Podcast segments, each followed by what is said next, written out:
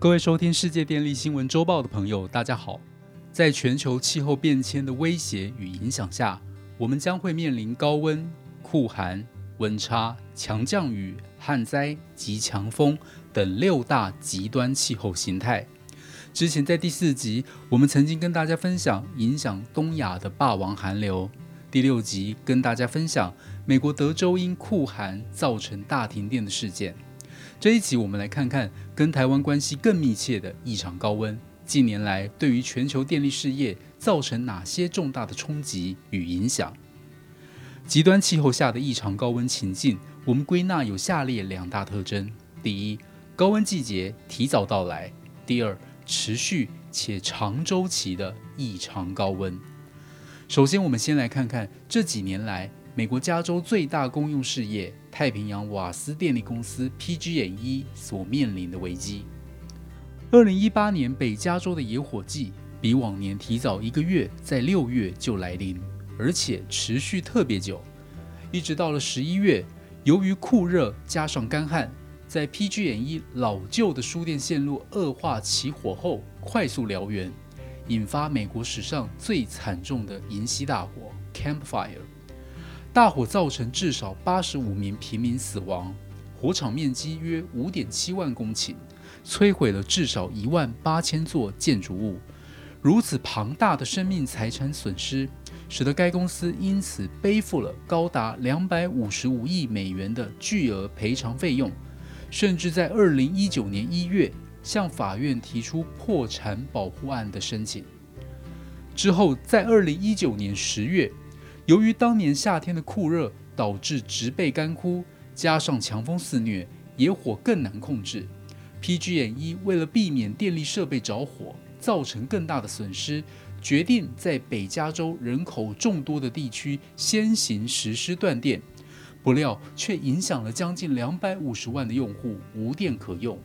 对此，PG&E 执行长 Andy Vassy 表示，该公司已穷尽一切努力。仍无法确保电力设备不再发生事故，不得已才先行关闭所有电力设备。没料到后续却面临更庞大的诉讼成本及社会反弹。其实 PG&E 一开始申请破产保护时，各界反应都还给予正面肯定，但在之后该公司做出断电处置后，广大用户与加州政府都无法接受，甚至吓跑了许多投资人。PG&E 的市值由一年前的两百五十亿美元锐减到只剩二十五亿美元，使得 PG&E 的财务状况更是雪上加霜。接下来，我们来看看中东地区与台湾同处于亚热带的伊朗，今年也是提早迎接极端高温，而且正处于现在进行时。伊朗自今年三月下旬开始，由于平均气温增加。用电量已较去年同期增加近八千 megawatt。伊朗国营综合电业塔巴尼尔在五月十七日已经提出警告，今年夏季将是艰难的用电高峰期，呼吁人民共同合作来降低停电的几率。伊朗人民也非常关切供电情况，担忧未来可能出现停电事件。伊朗归纳今年造成供电紧塞的三大原因有：第一，高温提前发生，由于极端气候导致高温季节提前来到，空调冷却设备的用电需求也随之提前发生；第二，水力发电不足，伊朗发生非常严重的干旱，尽管发电容量每年增加，但降雨量和水坝蓄水量减少。使得该国水利电厂的实际发电量减少一半以上，发电损失将近四千 megawatt。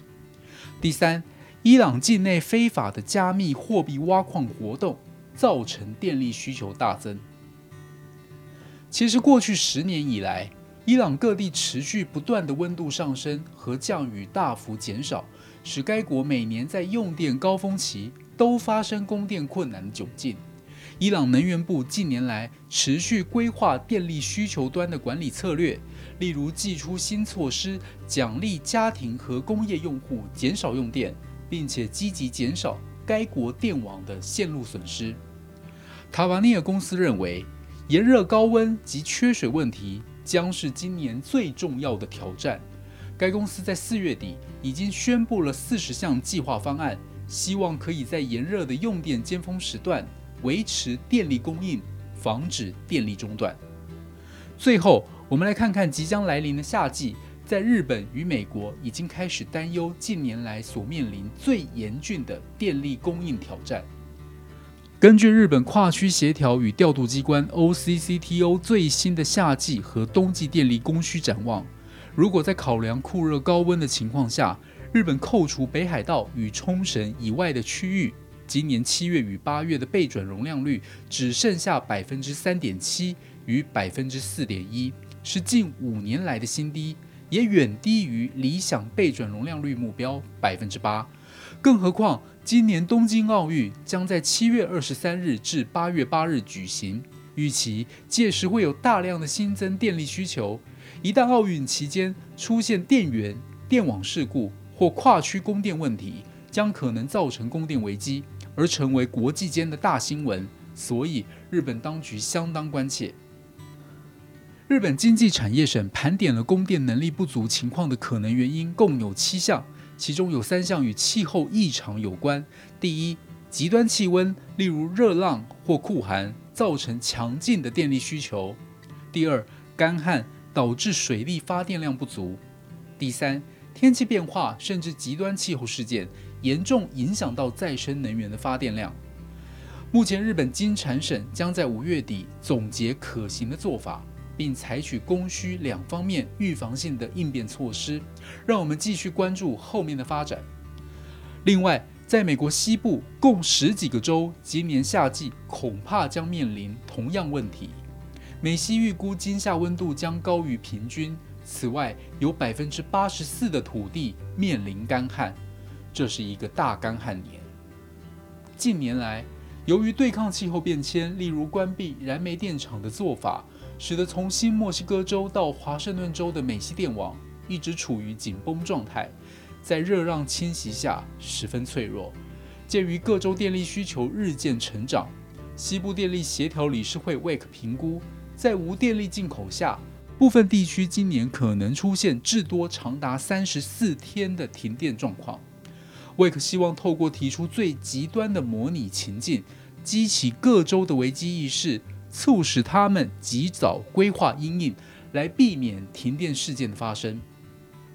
综合以上报道，在极端气候下，除了干旱导致水力发电不足。另外，高温季节提前到来且持续周期加长，将使得用电需求大增，以导致全球各地供电吃紧的状况频传。这对各国电力部门，尤其是未处于温带及亚热带的国家，造成普遍性的影响，也使风险骤增。同属亚热带的台湾应深思警惕。